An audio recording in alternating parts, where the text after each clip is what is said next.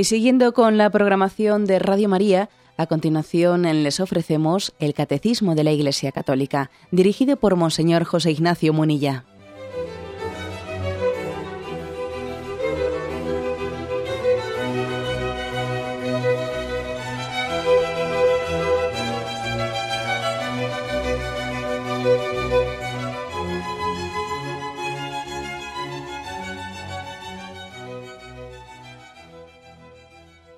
Cordial saludo a todos los oyentes de Radio María. Un día más, con la gracia del Señor, proseguimos el comentario del Catecismo de nuestra Madre la Iglesia. Habíamos quedado en el punto 2384, que habla del divorcio. Hemos dedicado ya, si no me equivoco, dos programas a esto, o tres programas creo. Los últimos eran sobre el tema de la separación, distinguíamos divorcio de separación también eh, hablamos en algún programa anterior la distinción entre divorcio y nulidad matrimonial. En este punto 2384 que abordamos hoy, se quiere como explicar de una manera ya, digamos, eh, frontal el porqué de la, del rechazo de la revelación cristiana al divorcio. Es entrar ya un poco en la explicación, ¿eh? porque el primer punto no era más que constatar que Jesucristo eh, pues había muchos pasajes evangélicos en los que se ve que la voluntad de Jesucristo era contraria, etcétera, pero no se había explicado todavía hasta este punto que abordamos hoy un poco los porqués, ¿no? las razones, eh, las razones por las que la moral cristiana, la moral católica rechaza el divorcio. Bueno, pues vamos a ello. Es el, el punto 2384. El divorcio es una ofensa grave a la ley natural pretende romper el contrato aceptado libremente por los esposos de vivir juntos hasta la muerte. El divorcio atenta contra la alianza de salvación de la cual el matrimonio sacramental es un signo. El hecho de contraer una nueva unión, aunque reconocida por la ley civil, aumenta la gravedad de la ruptura. El cónyuge casado de nuevo se hace, perdón, se halla entonces en situación de adulterio público y permanente. Bueno, pues vamos a. Viene después una cita, una cita de un Santo Padre de San Basilio, pero la leeremos después. ¿eh? Vamos a intentar desgranar pues, el contenido de este punto, que lo primero que hay que decir es que somos conscientes de que cuando hacemos esta afirmación, pues hacemos una afirmación muy contracultural, o sea, muy contracultural. Eh, la Iglesia cuando proclama la inmoralidad del divorcio, es consciente de que se pone el mundo por montera para decir esto hoy en día. Esto de decir que el divorcio es una ofensa grave a la ley natural, como dice aquí. Y no digamos nada, ¿eh? lo que dice que después el que se divorcia y se casa con otra persona está en situación de adulterio público y permanente. Madre mía, claro, es que decir esto es que hay que tener mucha libertad para poder decir esto. Es que es difícil, ¿eh? Es difícil mantener una verdad de este, de este calado, eh, esto de que el divorcio es una ofensa grave, pues eh, contracorriente, ¿no? Es contracultural totalmente. ¿A dónde va la iglesia? Tendrá que adaptarse a estos tiempos, ¿no? O sea, no puede seguir así, o sea, haciendo afirma, se va a quedar sola, ¿eh? ¿No se van a quedar así vacías las iglesias? Bueno, es que nosotros mismos lo estamos provocando. No, no podemos mantener una posición tan numantina de estar ahí puestos en las trincheras, ¿no? Afirmando cosas que se podían afirmar hace no sé cuánto tiempo, pero es que hoy en día es insostenible, etcétera, tal, tal, tal. O sea, todas estas cosas las estamos oyendo continuamente, ¿no? Bueno, y la verdad es que vamos a decir una cosa, claro que la afirmación, ¿eh? claro que la afirmación de nuestra fe en la indisolubilidad del matrimonio es contracultural. Pero primera eh, matización que quiero hacer, también era contracultural en el tiempo de Jesucristo decir lo que él dijo. También lo era. ¿eh? También lo era. Es decir, que en tiempos de Jesucristo también estaba socialmente aceptado el divorcio. También a él le pitaron los oídos y tuvo que escuchar de todo por tomar la posición ¿eh? y por afirmar lo que él afirmó en nombre de Dios Padre. ¿eh? O eso es lo primero. Entonces, si al maestro le han perseguido, si a él le, llovieron chuzos, ¿eh? ¿qué pasa? Que nosotros queremos ser más simpáticos que Jesucristo. Nosotros vamos a caer en la tentación de decir, bueno, eh, a ver qué tengo que decir para ser socialmente aceptado. Acordaros cuando cuando Jesús predica el sermón de la Eucaristía, un sermón fuerte, el que no come mi carne y no bebe mi sangre, no tiene vida eterna. Claro, para un judío era eso de comer la carne y beber la sangre, era muy duro ese discurso, porque el mundo judío estaba lleno de prescripciones legales sobre la carne y la sangre, y, bueno, empezó allí a marcharse mucha gente, ¿no? Y, y entonces, en ese momento, muchos se marchaban, los apóstoles veían que se quedaban solos, y fue impresionante la reacción de Jesús, ¿no? Jesús no dijo, oye, no os marchéis, no os marchéis, que bueno, me habéis entendido bien, ¿eh? volved, volved. No, dijo eso Jesús, ¿eh?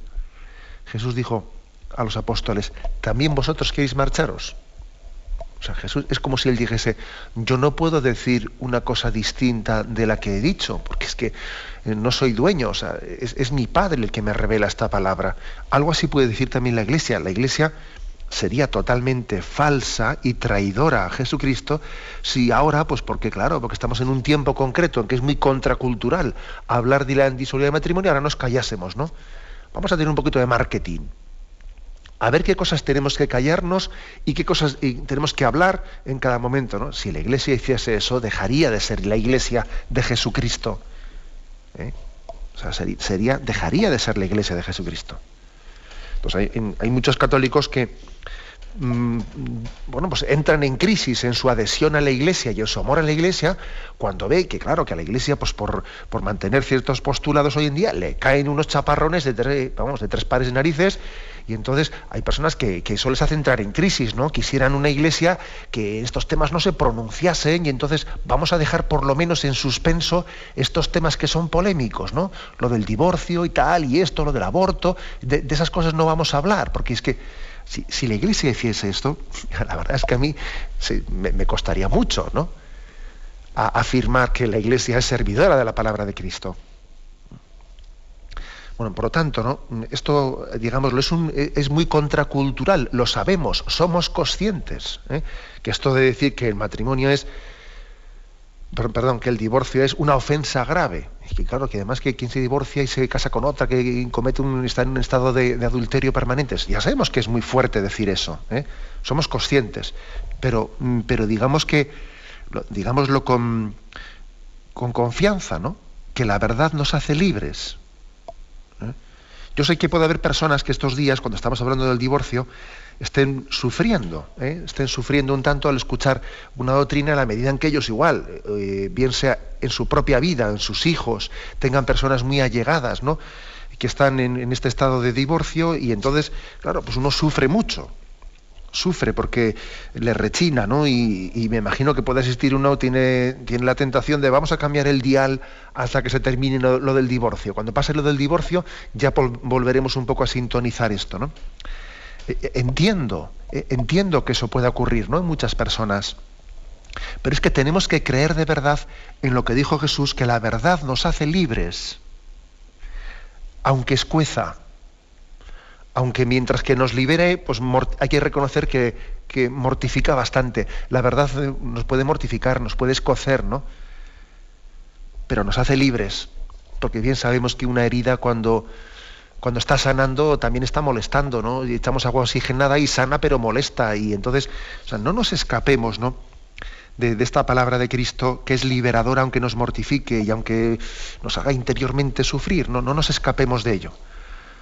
Porque claro, eh, es, que en el fondo ocurre esto no con esto, vamos, ocurre con todo, ¿no? Que a cada uno le, aprieta el zapato por un lado. Y yo me imagino pues que la parte del catecismo que más les, le, cueste escuchar, pues a un joven que está en una edad de adolescencia y rebelde y con sus padres con problemas, pues posiblemente cuando llegamos al cuarto mandamiento, al cuarto mandamiento, pues igual de obedecer a los padres, pues el joven se sentirá un poco molesto escuchando eso, ¿no? Claro, y, cuando lleguemos a, o por ejemplo en el caso de pues, un empresario eh, o alguien que está con una tentación de ser injusto, ¿eh? ser injusto en la distribución de, de los beneficios entre igual está, está abusando ¿no? con contratos abusivos con respecto a sus a sus empleados etcétera pues posiblemente cuando se predique el séptimo mandamiento se sienta un tanto molesto diga a ver si termina pronto el séptimo mandamiento y llegamos ya al siguiente que ya me estoy casando yo aquí con esto del catecismo y al otro le pasará es decir que, que a cada uno nos aprieta el zapato por un lado. ¿eh? Ahora digo yo, bendita rozadura, si la rozadura viene de contrastarme con la verdad de Cristo, que me escuece, ¿no? pero que al mismo tiempo me libera, ¿no? Me libera. Por lo tanto, eh, sí, eh, lo afirmamos y no podemos decir lo contrario. Y hay de mí si no evangelizare, ¿no? Y hay de mí si yo me callase esto porque no soy dueño y porque además el punto que nos toca hoy hablar es este, ¿no? Digamos pues, sí, el divorcio es una ofensa grave. Es una ofensa grave. ¿Por qué es una ofensa grave? Bueno, y además dice a la ley natural, fijaros bien. a la ley natural. O sea, que es. ¿Qué quiere decir? Que no es que se trate de una doctrina católica, y eso de que nos, lo prohíbe nuestra religión, es que a los católicos nuestra religión nos prohíbe. No, no, no es así. No es que sea una ofensa contra una ley especial eclesiástica, no, es una, ley natural, que en el fondo eh, obliga a, todo hombre, a toda mujer, a todo ser humano, o sea, la ley de la fidelidad. La ley de la fidelidad está inscrita en la naturaleza humana, está inscrita en la conciencia del hombre.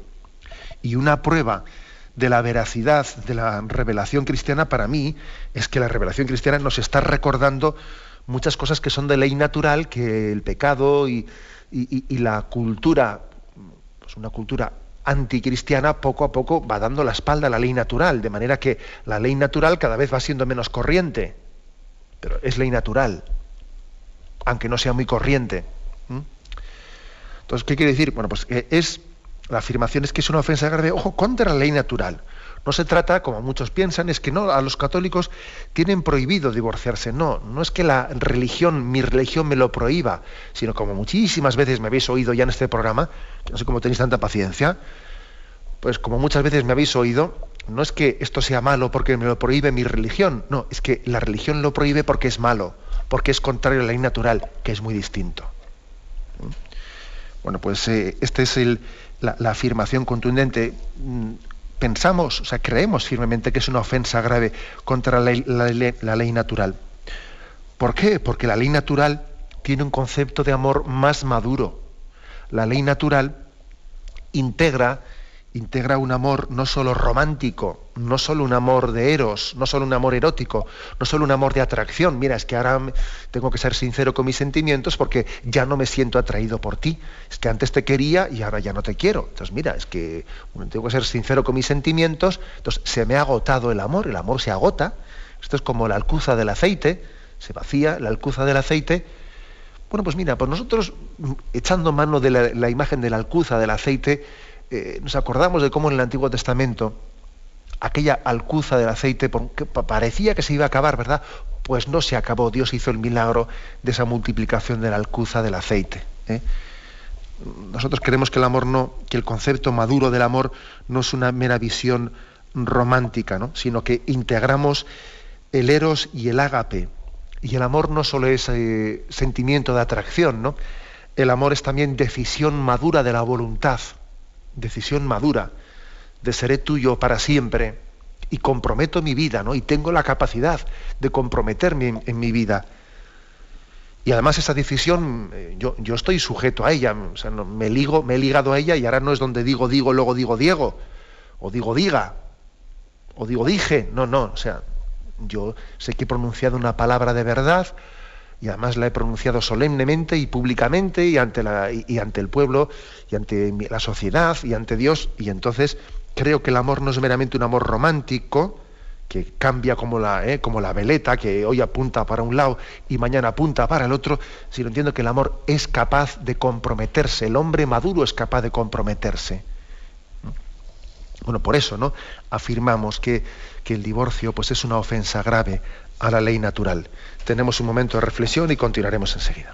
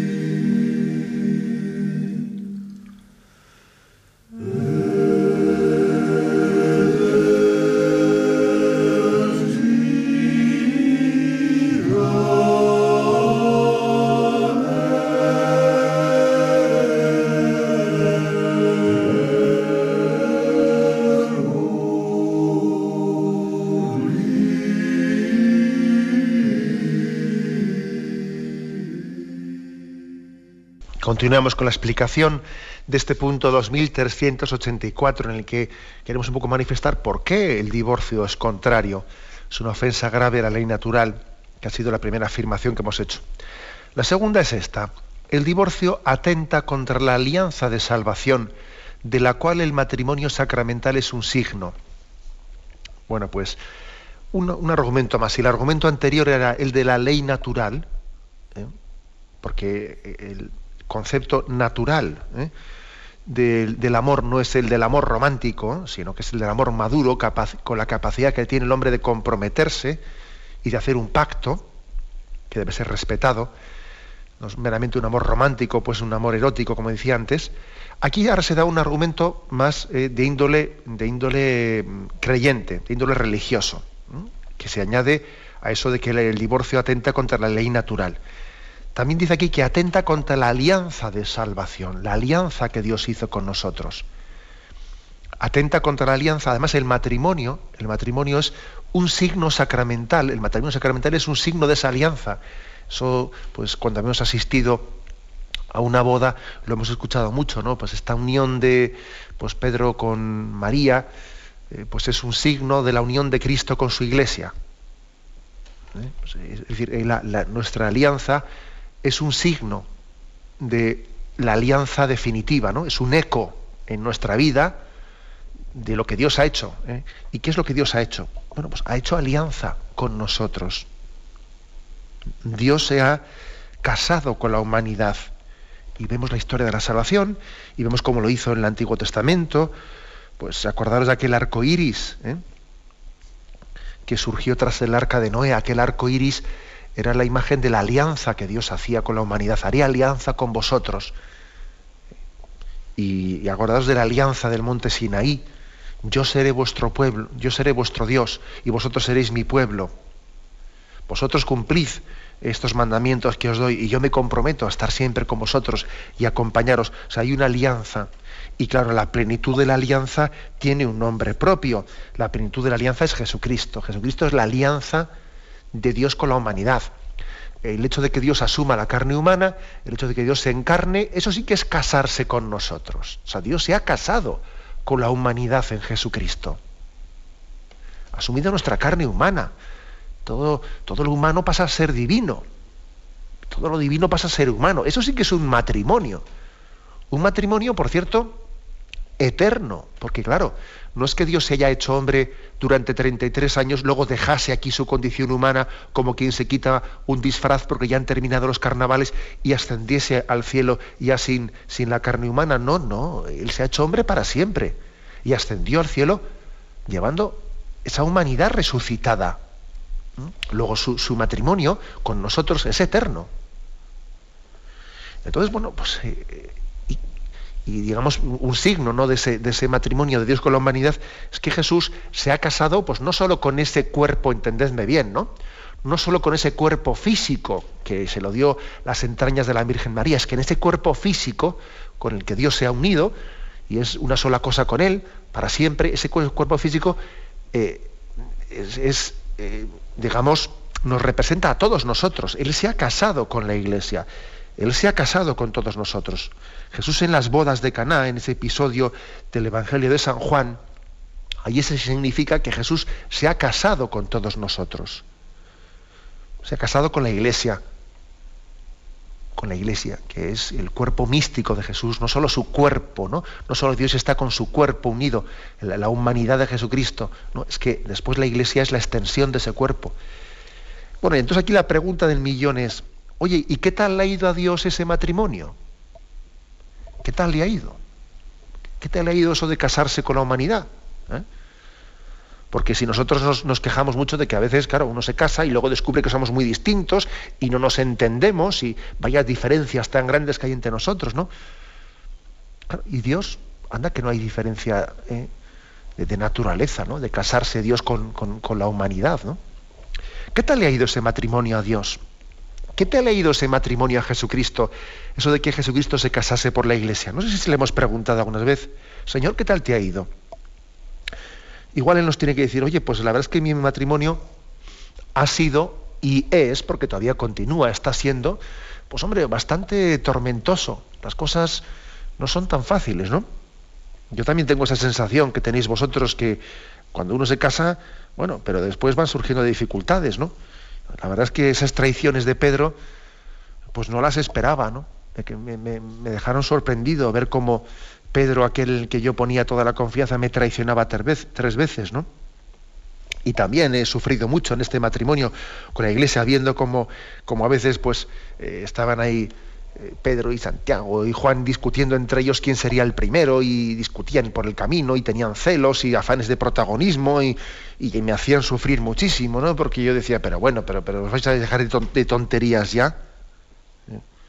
Y a veces incluso me querían, me, querían apartar de la voluntad del Padre y me decían que, la cruz no era para mí y me querían apartar del camino. Es que a veces, claro, es que casarse con, vosotros es bastante complicado, ¿no? Me imagino que Jesucristo nos diría eso, ¿eh? nos dirá eso, que también su matrimonio con la Iglesia pues le ha costado muchos sufrimientos, ¿no? Pero me imagino, vamos, me imagino, no estoy totalmente seguro, que el Señor al mismo tiempo nos dice, pero no me arrepiento de haberme casado con vosotros, no me arrepiento de mi alianza, no me arrepiento de esa alianza que la he mantenido en fidelidad y está sellada con, eh, la sangre, con la sangre derramada en la cruz, ¿no? Eh, esa es una, igual que aquel arco iris representaba la voluntad de Dios de no volver, ¿no? a castigar la humanidad, bueno, pues en la sangre de Cristo es como el signo del pacto del sello de la alianza de Dios con nosotros. Por lo tanto, como veis, este segundo argumento es un argumento de índole religiosa. Dios ha hecho alianza con nosotros y el matrimonio, el matrimonio sacramental es un signo de la alianza con Dios. Por lo tanto, sabemos que Dios siempre será fiel. Aunque su esposa le sea infiel, Dios será fiel, porque no puede eh, no puede negarse a sí mismo, no puede contradecirse a sí mismo. Eh, no es un pacto, un pacto en el que eh, uno diga, si tú me eres fiel, yo también a ti te seré. Si tú no me fallas, yo no te fallaré. que es una especie de pacto contractual, ¿no? Dice la Sagrada Escritura, aunque vosotros seáis infieles, yo siempre seré fiel, porque no puedo negarme a mí mismo. Dios no puede no ser amor, Dios no puede no ser fiel, ¿no? Es que, mira, y además no se justifica eh, mi infidelidad por la tuya, no se justifica eso jamás, ¿no? Cosa que es muy típico, que nosotros estemos recurriendo siempre a los pecados del prójimo para justificar los nuestros, ¿no? ¿Eh? Bueno, pues este es el, eh, el sustento, digamos, la, el sustento teológico en el que, en el que la Iglesia se apoya para afirmar, ¿no? o del que nace, del que brota, ¿no? la, llamada a la indisolubilidad del matrimonio. Damos un paso más. ¿eh? Leemos el siguiente, el siguiente punto. Eh, bueno, mejor dicho, vamos a, eh, como suele, como suele ocurrir más de una vez, también se nos suele ofrecer algún punto complementario. ¿no? Y entonces, antes de que continuemos leyendo el punto 2384, se nos ofrece aquí, para refrescar la memoria, el punto 1650, ¿eh? que decía, hoy son numerosos en muchos países los católicos que recurren al divorcio, según las leyes civiles, y que contraen también civilmente una nueva unión. La Iglesia mantiene por fidelidad a la palabra de Jesucristo que no puede reconocer como válida esta nueva unión si era válido el primer matrimonio. Si los divorciados se vuelven a casar civilmente, se ponen en una situación que contradice objetivamente a la ley de Dios, por lo cual no pueden acceder a la comunión eucarística mientras persista esta situación y por la misma razón no pueden ejercer ciertas responsabilidades eclesiales. La reconciliación mediante el sacramento de la penitencia no puede ser concedida más que a aquellos que se arrepientan de haber violado el signo de la alianza y de la fidelidad a Cristo y que se comprometan a vivir en total continencia. Bueno, vamos a intentar explicar esto, que también, como veis, pues son puntos importantes, ¿no? Vamos a ver. Si, tal es la, nuestra fe, ¿no? De fe de que, la, de que el divorcio es contrario a la ley natural y el divorcio es un, también es un atentado contra esa alianza de fidelidad de Dios con nosotros. Si tal es así, entonces se entenderá por qué los cristianos, por qué la Iglesia no puede reconocer una segunda unión por lo civil de dos bautizados que estaban casados y rompieron su relación, se divorciaron y ahora se casan por otro lado. Nosotros podemos reconocer esa segunda, esa segunda unión y le podemos llamar matrimonio. Pues mire usted, no podemos hacerlo. No podemos dar ese reconocimiento. No quiere decir que les despreciemos, por Dios. ¿eh? No quiere decir que no les amemos, que no les amemos. Pero claro, lo que no puede, o sea, una cosa no puede ser verdadera y falsa al mismo tiempo según a nosotros nos convenga. Es decir, aquel pacto público que se hizo ante Dios, etcétera, en el que se comprometían a ser uno y otro para siempre hasta que la muerte les separase.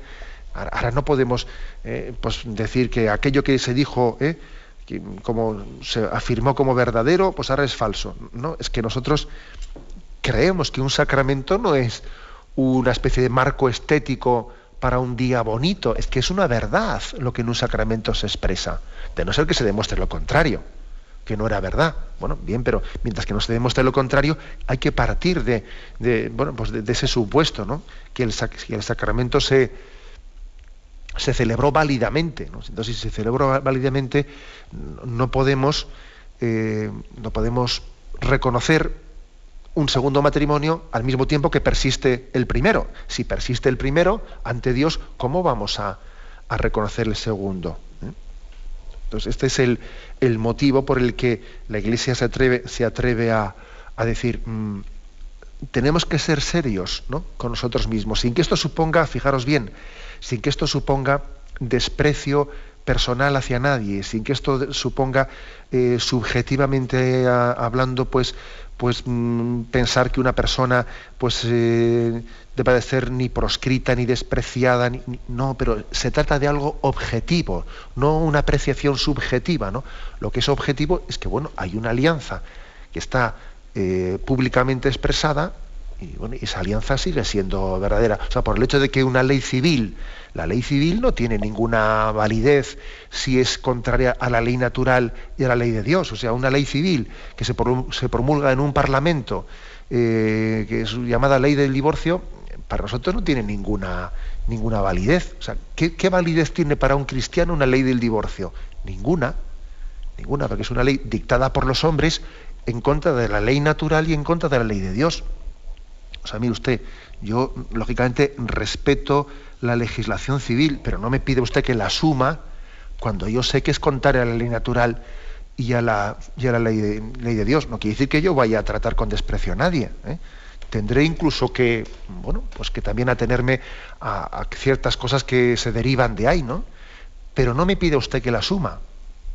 ¿eh? Eso es como se dice, no lo acato, pero no, no, lo asumo. ¿eh?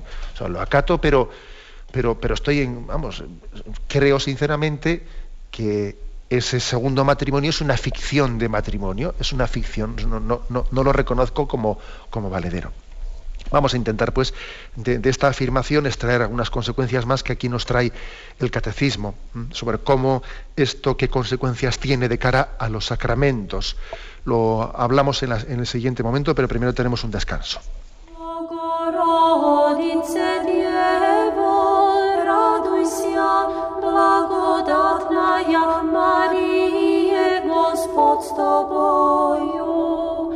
с тобою. Благословена ты в женах, и благословен плод чрева Твоего, яко спаса родила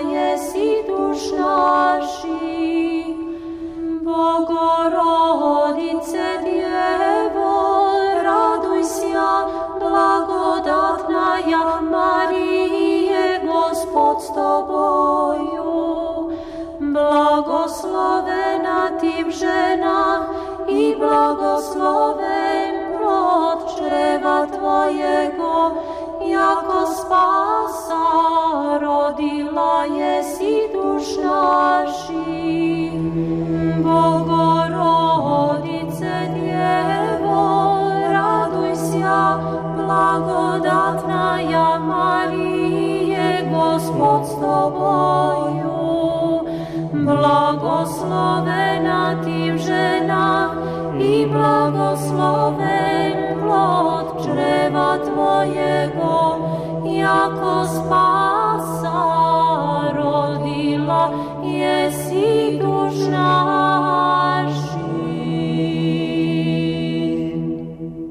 Escuchan el programa Catecismo de la Iglesia Católica con Monseñor José Ignacio Munilla.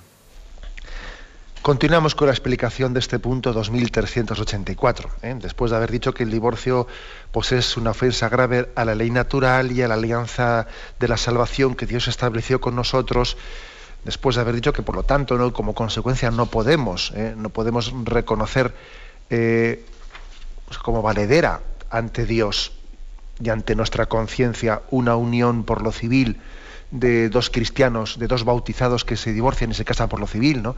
No podemos darle ese grado de validez. Claro, se, plantea una serie de cuestiones que son las siguientes. Bueno, entonces, ¿qué consejo darle?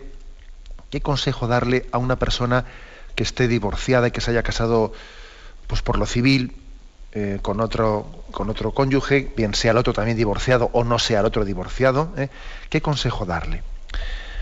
Entonces, bueno, pues la verdad es que el primer consejo que en este punto de referencia que habíamos hecho el 1650 es el, consejo de decir, bueno, que, eh, que reconozca que, puesto delante de Dios, él reconozca que vive en una contradicción con la ley, con la ley de Jesucristo, con la revelación de Jesucristo. O sea, es muy importante vivir en verdad. Lo peor que puede ocurrir es que alguien no parta del reconocimiento de la verdad, o sea, que se autojustifique, ¿no? ¿no? O sea, es decir, la revelación de Jesucristo mm, deja las claras que, la historia que en la historia de mi vida hay una contradicción, hay una contradicción muy clara con las palabras de Jesucristo, que rechazan el divorcio, ¿no? Entonces, bueno, veo cuál es mi vida, reconozco, reconozco ¿no? esa contradicción, y en ese momento, pues yo pienso que el cristiano que está en esa situación tiene que ver, primero, si tiene eh, si tiene la luz y tiene la gracia, pues para poder resolver esa situación, pues en primer lugar, la primera forma de resolver la situación sería lógicamente cortar con esa segunda relación eh, que, me hace vivir contradictoriamente, ¿no? cortar con esa segunda relación. Esa sería la primera posibilidad, que lógicamente es la más, mm, la, vamos, la que soluciona el, problema de, de fondo, ¿no? Pero ocurre también que a veces mm, eh, esa segunda relación ha, digamos, ha llegado a adquirir pues un grado, una carta de ciudadanía eh, tan grande y, ha creado unos vínculos eh, afectivos tan grandes, o incluso ha llegado a tener descendencia con esa segunda relación, entonces ha llegado a, una situación en la que no se ve capaz, no se ve capaz de romper la segunda relación sin más, ¿no? Y entonces dice un cristiano, ¿y yo esto cómo lo soluciono? Porque vamos a ver, si por una parte veo que objetivamente estoy en contradicción con la palabra de Cristo en el Evangelio, pero por otra parte, claro, es que esta segunda relación ha llegado, digamos, a una carta, a una situación en la que yo no veo posible el sin más ahora eh, romper esta segunda relación, porque subjetivamente, aunque objetivamente hablando aquí no haya matrimonio, ¿no? Pero subjetivamente hablando, hombre, pues esto ha adquirido una carta de ciudadanía muy grande y no me veo yo capaz de. Bueno, pues en este caso, en este caso, eh, en este segundo caso, lo que nos dice la Iglesia es que debemos de actuar pues, asumiendo humildemente esa contradicción y buscando humildemente a Dios en medio de esa contradicción, pero no, no, cayendo en la tentación de decir, no, porque en el fondo lo que tiene que cambiar es Jesucristo y la Iglesia, ¿no? Que dijeron una cosa que ya está trasnochada. No, no caigamos en esa, eh, en esa tentación.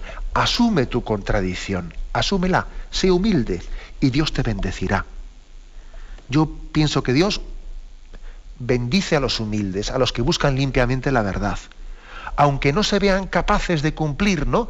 En este momento eh, pues plenamente la ley de Dios, pero están abiertos, ¿eh? están abiertos a, ver qué pasos pueden ir dando para, eh, para adecuarse a, a, esa voluntad de Dios que quieren vivir plenamente.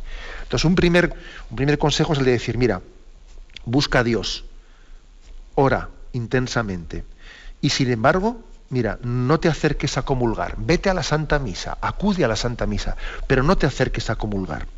¿Por qué? Porque es, esa comunión no sería, habría algo de falso en ella. ¿eh? Algo de falso en ella. Porque tu situación, digamos, de que estás viviendo con una mujer en un matrimonio por lo civil, eh, cuando tenías, tienes otra, y además de momento no se ha demostrado que sea que aquella mujer primera haya dejado de ser tu mujer, sino que ese matrimonio sigue siendo válido, ¿no? ante los ojos de, ante los ojos de, de la Iglesia y por lo tanto también eh, ante tus hermanos que te rodean, reconoce esa contradicción y no te acerques a comulgar. Porque en el fondo, el fondo esa comunión eh, no es expresión de una unión en comunión con la alianza que realizaste en tu matrimonio canónico, eh, que fue sacramento ante Dios. Hay algo de mentira. ¿no? Es como si, por ejemplo, pues un, un católico o un protestante ¿eh? o un católico va a una, va a una ceremonia de la iglesia de una iglesia protestante y comulga en ella. No hace mal, no debe de comulgar en esa ceremonia protestante porque no es verdad que estemos en plena comunión todavía, por desgracia, con la iglesia protestante. Estamos en camino, pero no estamos en plena comunión. Luego no, no es verdad, no debes de comulgar en esa ceremonia protestante hasta que no llegue a ser verdad, que llegue a haber una plena unión entre los protestantes y los católicos, y entonces esa comunión será plena, ¿no? Bueno, pues me sirvo de este ejemplo. Y perdón porque ya sé que este es un ejemplo imperfecto, ¿eh? pero bueno, ¿qué quiero decir? Que la comunión, el recibir el sacramento de la Eucaristía, tiene que hacerse cuando hay una verdadera comunión en la alianza. Y, en un divorciado no la hay, porque objetivamente ha habido una ruptura, ¿eh? una ruptura de la alianza primera. Luego, yo creo que es muy importante el asumir esa contradicción y vivir la humildad. O sea, vivir la humildad de no comulgar. También hay una, fijaros bien, hay una espiritualidad muy importante en un divorciado que busca a Dios, es consciente de su contradicción, busca a Dios y dice, yo voy a vivir también una espiritualidad en el no acercarme a comulgar, mientras que esto no esté solucionado esta contradicción con la ley de Dios no esté solucionada. Y hay una espiritualidad de la humildad de no comulgar. Y estoy seguro que Dios le va a bendecir mucho más a esa persona. Le va a bendecir en ese, pues en ese no comulgar, que no si comulgase. Vamos, es que no me cabe la menor duda. Se le va a bendecir mucho más en ese no comulgar. Es la espiritualidad de la humildad o por ejemplo, ¿no? que, alguien eh, se divorcia y, abandona a su mujer y se casa con otra y vive una situación contradictoria. Imaginaros que es, eh, pues eso, ¿no? Pues que es un profesor de religión. Y entonces la iglesia le dice, oye, no es prudente que tú sigas dando clases de religión porque, en fin, porque un profesor de religión no solo tiene que enseñar una teoría, tiene que, tiene que también que tener una vida coherente con eso que está enseñando. No será, no será prudente que tú a los, a los alumnos, a los chicos, les hables de la alianza de Dios eh, con, Israel y con nosotros y con la Iglesia, al mismo tiempo que en tu vida es público y es notorio y es conocido por todo el mundo pues que, que, que abandonaste a tu mujer. Y el que uno asuma eso humildemente, humildemente, y tenga una espiritualidad, de humildad en asumir la contradicción interna y al mismo tiempo seguir en camino a Dios y rezar y orar y asistir a la Eucaristía, aunque no comulgue, ese es un camino de humildad que Dios bendecirá. Yo estoy convencido que al que vaya por este camino, ¿eh? pues, pues llegará a la plenitud de la verdad plena. En vez de entender que eso es una humillación, eso de que, eso de que a los divorciados no nos dejen comulgar es una humillación, es una humillación. Pero vamos a ver, humillación. Eso de, eso de eso de que no comulgar sea una humillación, eso a mí me hace pensar que percibimos lo que es la comunión como mm, ante los ojos de los demás, cómo somos percibidos por los demás, ¿no? Es como si la comunión fuese como hecha de cara a los hombres, de cara a la galería. No, yo, mi público es Dios, mi público no son los demás. A ver lo que opinan de mí, si me humillo, si no me... Déjate de... Tu público es Dios. Y en este caso, tú asumiendo tu contradicción interior, tú dices, vamos a ver, eh, a mí lo que Dios lo que me pide es que vaya por el camino de la humildad, del reconocimiento de mi contradicción. Y voy a ir poco a poco viendo cómo el Señor me permite solucionarlo. Primero viendo si mi matrimonio primero fue o no fue verdadero. Segundo, bueno, exactamente, ¿no? Yendo dando pasos, ¿no? Que ya los iremos un poco explicando, pero es muy importante. Algo parecido se puede decir también del sacramento de la reconciliación. A ver, vamos a ver, una persona divorciada puede acercarse al sacramento de la confesión. Hombre, no tiene sentido que, vaya, o sea, el sacerdote no le va a poder absolver, no le va a poder absolver mientras que no tenga mm, pues esa contradicción con la alianza de Dios solucionada, ¿no? No le puede absolver si después, si cuando sale continúa viviendo en una relación marital con esa segunda persona que no es su marido, etcétera, no le puede absolver Por lo tanto, eh, propiamente sacramento, sacramento de la penitencia, solo podrá haber cuando haya, pues cuando haya una, eh, pues una capacidad de solventar ¿no? esa contradicción. Bueno, puede ser por distintos, por distintas, incluso, incluso en, el caso extremo, llegando a, mantener pues una, una, un compromiso de decir, bueno, no, no, no veo que me pueda separar de esta, de esta persona con la que me he casado por lo civil, pero bueno, mantengo, mantengo una decisión de vivir en castidad con ella, de vivir como hermanos, como se dice con ella. En un caso extremo sí, pues puede también recibirse la absolución. Pero fijaros, a mí me parece, a mí me parece que eso no quiere decir que sea o recibo el sacramento de la penitencia con todas las consecuencias, o de lo contrario me alejo de la iglesia, que no, que no, que una tentación puede ser la de la de que alguien que está en esta situación de contradicción mm, rechace el acompañamiento de la Iglesia como si, como si nosotros le dijésemos que mientras que no solucione ese problema que tiene, ¿eh? de, que está viviendo con quien no es su esposa, mientras que no solucione ese problema, nos da igual todo lo que haga con el resto de las cosas de su vida. Y tampoco eso es verdad. ¿eh? O sea, el hecho de que no pueda recibir la absolución porque no tiene eso solucionado, no quiere decir que sea indiferente todo el resto de las cosas y podrá y deberá tener también los encuentros con el sacerdote en el que éste le aconseje también sobre otras materias de su vida, aparte de ir revisando qué tal va ese tema de esa contradicción interna que tiene. O sea, que es que a los sacerdotes se nos pide que hagamos acompañamientos personales a quien está también en esa situación de contradicción. ¿Eh?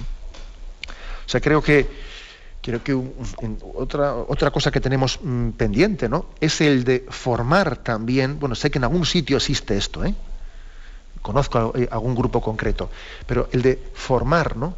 En nuestros centros de orientación familiar, formar también grupos, eh, bueno, grupos o, también atenciones personales, ¿no? Pero hacer acompañamientos a los cristianos, a los católicos que se divorciaron, que están en segunda, que parten y son conscientes de su contradicción, pero que la Iglesia no quiere rechazarles, sino que, que comprende que debe de acompañarles en, esa, en esta situación, que ojalá sea transitoria y, lleguen a solucionar ¿no?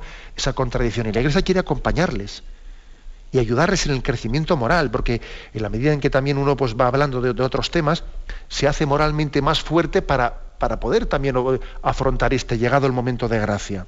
O sea que como veis, pues eh, mm, es un tema eh, delicado, etcétera, pero que tenemos que afrontarlo con valentía para que, para que el Señor nos, nos bendiga.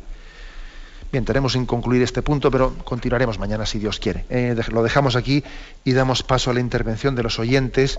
Podéis llamar para formular vuestras preguntas al teléfono 917-107-700. 917-107-700. ¿Le gustaría tener sus programas favoritos de Radio María en CD o DVD? Ahora es posible.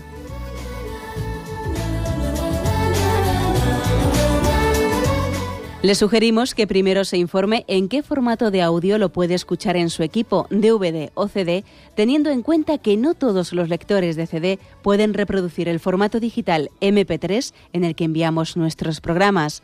Y luego, si quiere en su casa esos programas que tanto le gustan, solo tiene que escribir una carta a Radio María, Paseo Lanceros 2, primera planta 28024, Madrid, indicando si lo quiere en CD o DVD y cuántos programas. También le rogamos que escriba su nombre, dirección y no se olvide de facilitarnos un teléfono de contacto para cualquier duda que nos surja.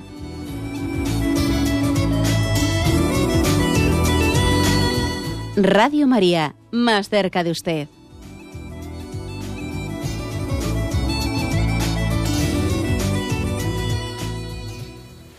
Escuchan el programa Catecismo de la Iglesia Católica con Monseñor José Ignacio Munilla. Sí, buenos días. ¿Con quién hablamos? Buenos días. Buenos días, adelante. Mm, le felicito por su programa, Monseñor. Y bueno, pues quiero dar mi testimonio, como ha estado hablando usted, que Jesucristo ha hecho un pacto con, con nosotros y, bueno, pues el nuestro debe de ser así. Y quiero, el testimonio mío es pues que llevo 44 años casada y, y lo veo muy bien lo que lo que ha dicho usted que debemos de, de seguir con ese con ese pacto y que el matrimonio no es solo el erotismo eso es mm, para sacar dinero y, propaganda.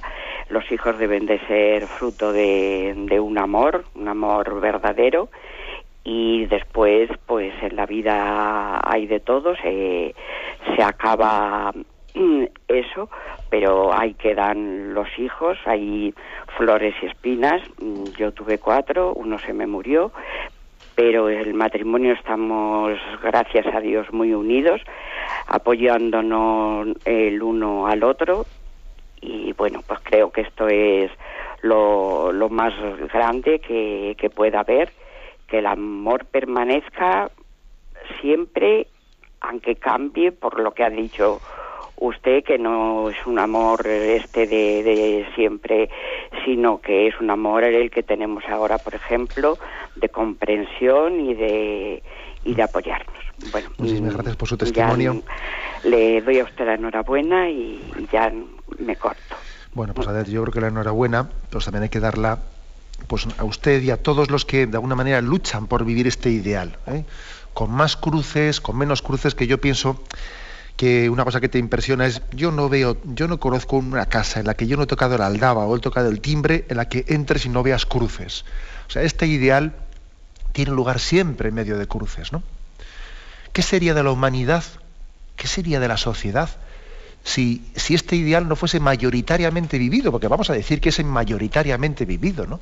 Si no fuese porque mayoritariamente se ha vivido esta estabilidad en la, en la, unión a pesar de las cruces, sería un desastre. O sea, la sociedad estaría, estaría, bueno, pues todavía con mucho mayor desequilibrios de los que está manifestando ahora, ¿no?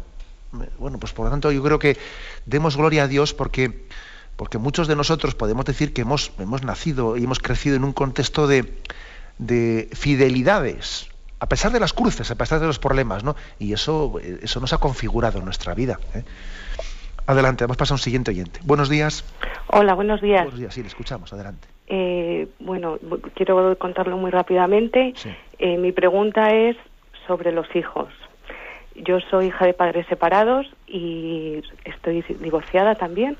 Mi marido se marchó de casa hace seis años y y lo que más sufro es el dolor de los hijos, yo como hija y el de mis hijos ahora, bueno, yo como esposa y como madre también, por supuesto. Entonces yo encontré la iglesia, conocí al Señor, pues justo a raíz de que mi marido me, se marchara de casa. Y bueno, él se ha vuelto a casar, tiene otro hijo. Eh, yo ahora mismo pues estoy en manos de la iglesia porque necesito saber la verdad. Eh, busco la verdad, quiero saber si aquel matrimonio fue real o no fue real tengo muchas dudas y bueno, pues eh, hay personas que dentro de la iglesia mm, me han asesorado, me han ayudado, me han guiado por este camino. El Señor el primero lo ha puesto en mi corazón.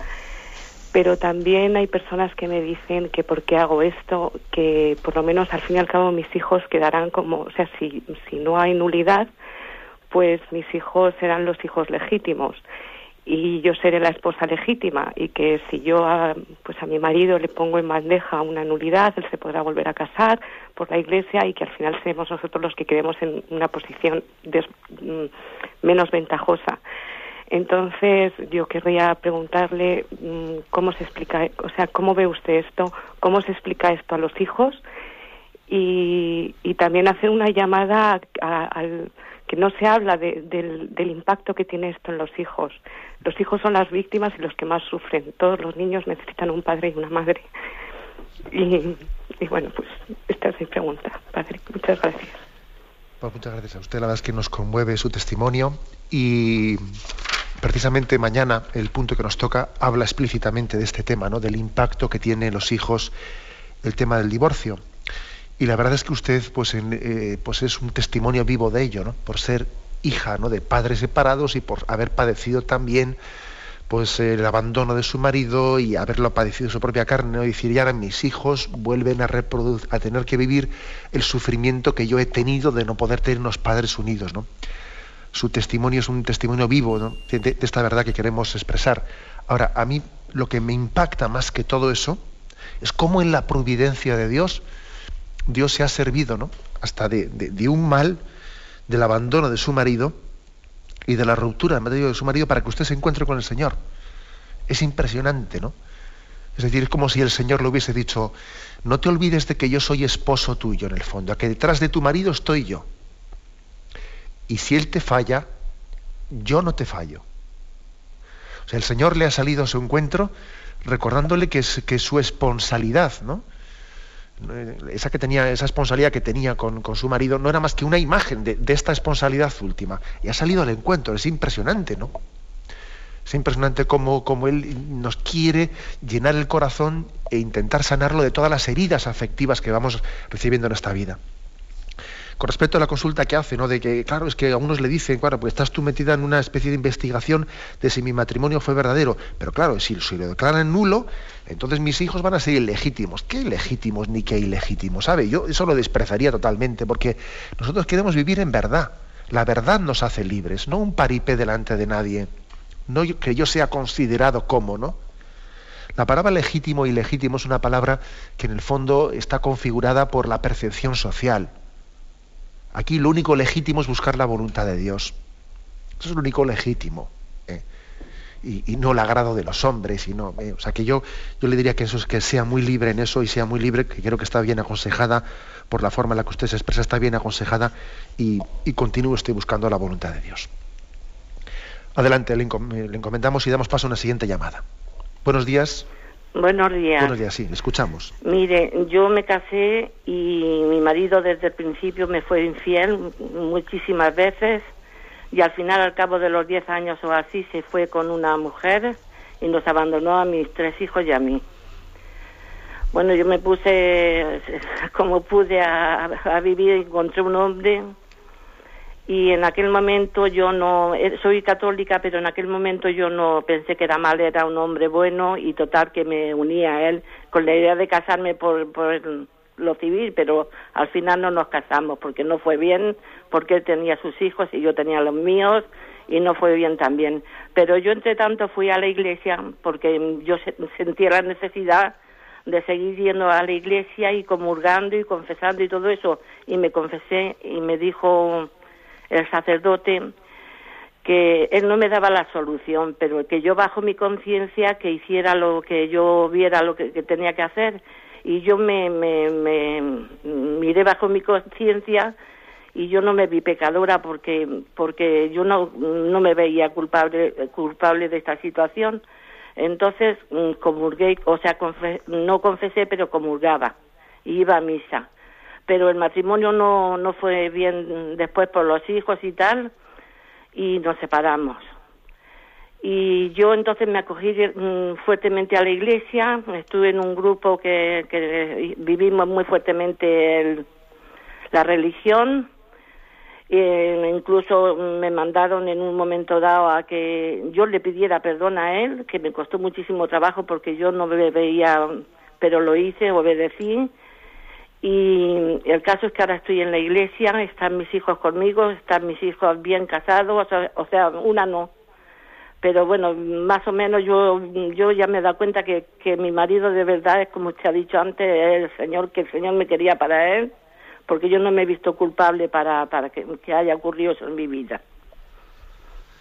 Pues de acuerdo, gracias por su testimonio. La verdad es que, bueno, pues que es impresionante ver cómo, cómo en la historia de nuestra vida, pues el Señor nos ha ido buscando, ¿no?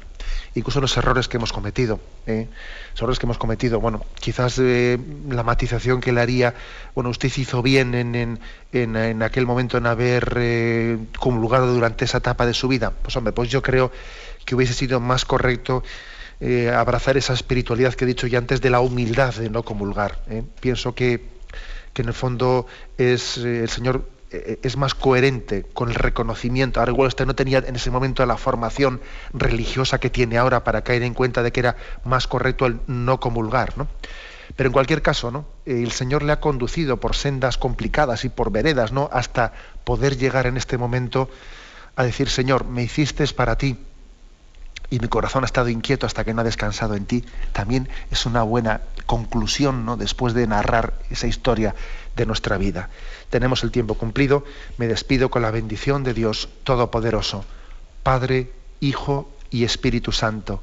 Alabado sea Jesucristo.